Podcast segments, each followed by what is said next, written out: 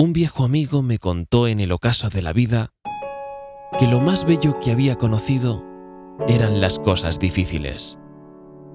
Algo difícil es algo posible y probable, a tan solo dos pasos de ti. Uno, querer hacerlo. El otro, hacerlo. Lo difícil es algo que vamos a conseguir después de un gran esfuerzo.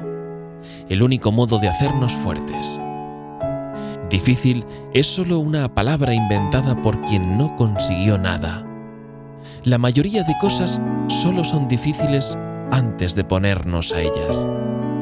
Lo difícil, al fin y al cabo, es lo que nos reporta mayor satisfacción.